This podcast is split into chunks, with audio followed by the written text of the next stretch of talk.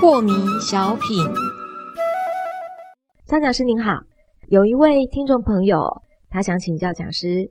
他说啊，讲到这股气血、这股能量哦，我们就不得回想到这个大卫霍金斯的这个能量表哦，因为大家就是讨论的很热烈，有时候都会讲说，我们现在心里面是什么样的能量是比较多这个实验可以说在现代的心理学上是非常重要了。嗯，啊，为什么呢？因为就是他把情绪。那么抽象的东西啊，是把它具体化。确实，情绪发生的时候，在人的身体里面，确实有着各种气血、各种频率，它是不停在变化的。对，而且他发现到，呃，这个正向的情绪、负向的情绪，它原来都有一个大约多少的频率存在的。是，而且验证下来都是正确的。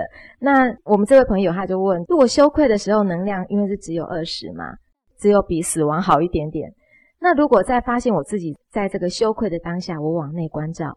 我看得到这个羞愧的实相的话，那么是不是可以发而终结？这个时候能量的指数会不会是两百五，或者是可能更高呢？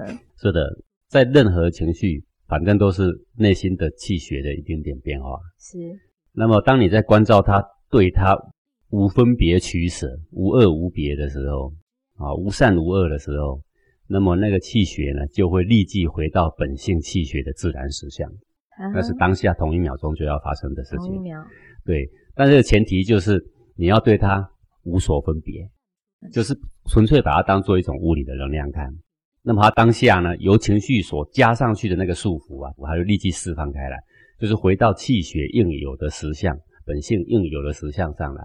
是，所以这个心法一用上去，那么它的频率，按照大卫霍金斯的这个表的话，可能不是两百五而已啦，会更高那个应该在五百七百之间。哇，五百七百，那就已经快接近到开悟了。心法用得上就是开悟。哦，心法用得上就是开悟。对，就是任何的气血、任何的情绪上来，一反观都能够回到这个实相上，就是这个心法已经成熟，就是所谓的开悟。那讲师，我还记得您哦，在跟我们学员曾经讲过一次，就说我们必须要练到。看到这个浪头是一波一波的，才算是有见地耶。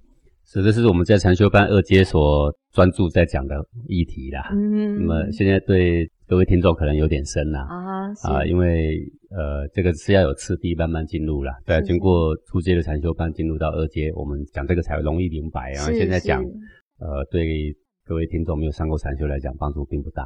不过你如果你能够留几分的注意力放在你胸口两乳的正中。是，呃，你的情绪通常就能够马上降下三层，即使你不懂什么高深的心法，马上降下个两三层，这是最常见的现象了啊啊！以前我们有一个学员，他的小侄女嘛，是失恋的哭到不行啊，哭到都不能睡啊，哦，闹得全家鸡犬不宁啊，他妈妈没办法，就带着去见我们这个学员呐，啊。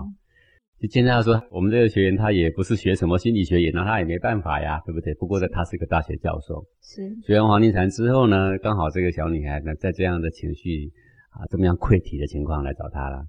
他在那里呢，也是手足无措。不过他一下想到黄庭禅了，是好，因为他在练习我们黄庭禅的时候，手会按着他的心头嘛，他就牵着他的小侄女的手，说你你听姑姑的话，他就牵着小女孩的手，按着小女孩的胸口，啊，问他林里面怎么啦？啊，里面闷得慌，揪得紧，那么多紧呢？哦，他就慢慢讲了。你有看到那个气血翻涌的情况吗？有啊，哇，这样翻涌的不得了。他边问边问，这个引导的过程，实际上就是在引导这个小女孩看着你的里面。是，哎，结果过没多久，这个小女孩情绪竟然就稳下来了。嗯，哦，就是像这样是立即的事情啦，啊，马上就用得上，所以。把我们这个学问呢，即使你没有很高深，你再稍微用上一点边，也可以在我们的日常生活里面呢，得到很多的好处。对。至于像刚刚这同学所讲的羞愧，哈，那已经接近死亡的那种情绪频率，对不对？是没错的。你一关照实相，它立即回到本性的本真。是。那么任何一次情绪都用得上，这是开悟的人的境界。是，谢谢讲师。